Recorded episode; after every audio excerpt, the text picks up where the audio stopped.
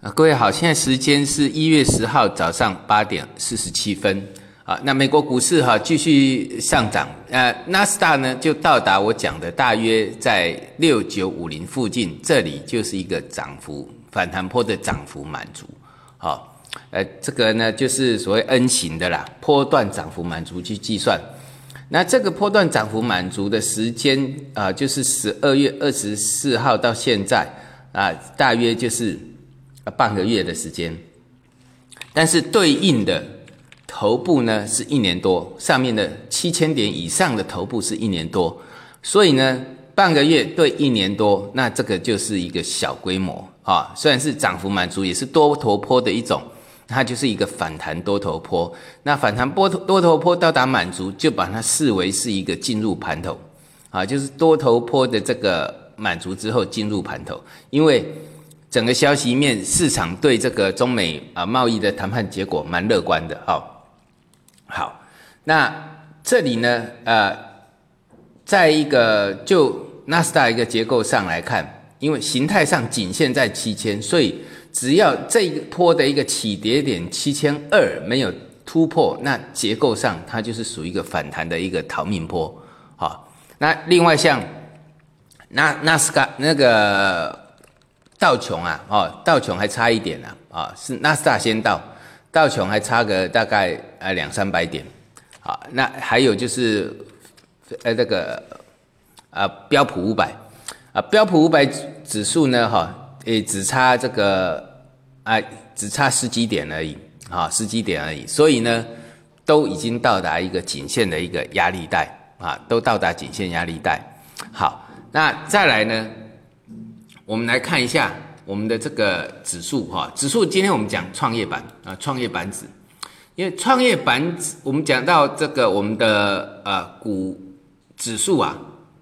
长期必须要有一个打底期，因为低迷的打底期啊，但以六月先破了这个趋势线的创业板为主哈，这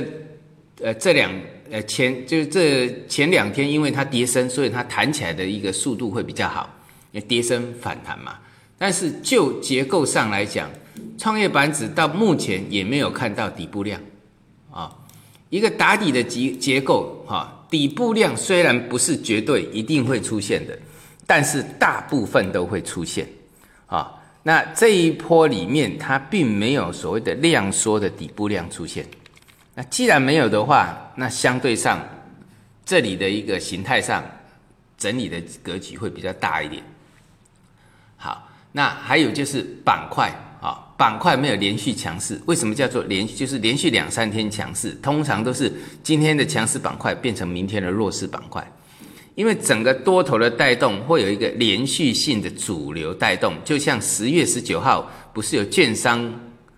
这个板块，然后持持续的往上带，呃，让这个十月十九号的这个我们的这个 A 股啊，啊反这个弹升的时间哈。呃，大约谈了大概一个月啊，将近一个月的时间，然后才结束。那目前是没有看到，所以相对上这边哈，还是看整理会比较大一点。那当然相对低，如果要续涨的几率也不是没有哈，因为相对低嘛。好，那从这边来看哈，还要再看一下就是汇率的一个走势，因为美元我说过，美元它是转弱的结构。那既然转弱了呢？哎，我们看到昨天哈又收黑了，创新低啊，那个美元指数创新低。那创新低之后呢，它的压力哈就大约是在九十六点二啊，现在已经看到九十五了啊，这个就是一个转弱结构。那人民币也像我预期的就转强啦。好，那转强之后会影响到，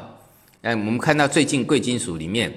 啊，我们看纽约白银。跟我们这个白银 T 加 D 还有沪银的的整理形态上，就稍微会有一点差异了，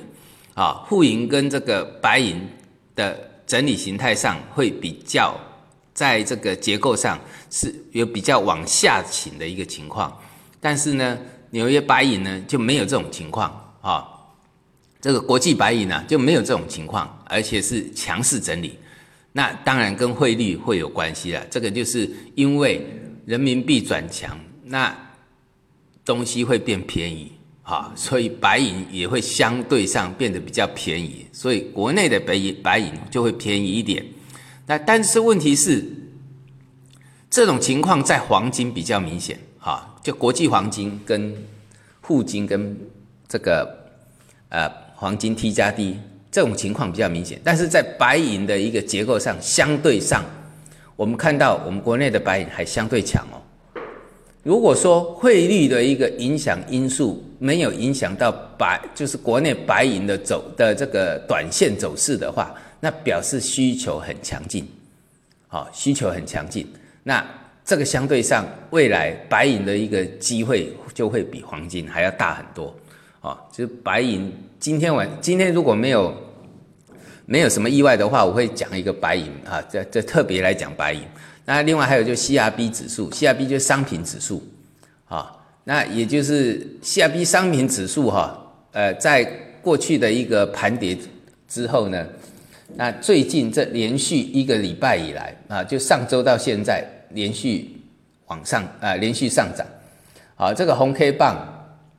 大概也连续六天了啊，连当然还有包括石油的上涨，好带动了啊，也主要也是石油了，好。那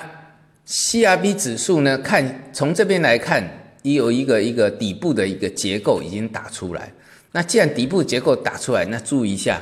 商品，好，不管那个呃石油到这边呃谈到五十二到五十四这边，当当然是不要追高了哦。那商品里面啊，当然还有黄金。那黄金的话，但相对上我讲过的白银的会比较迷人一点。还有就是什么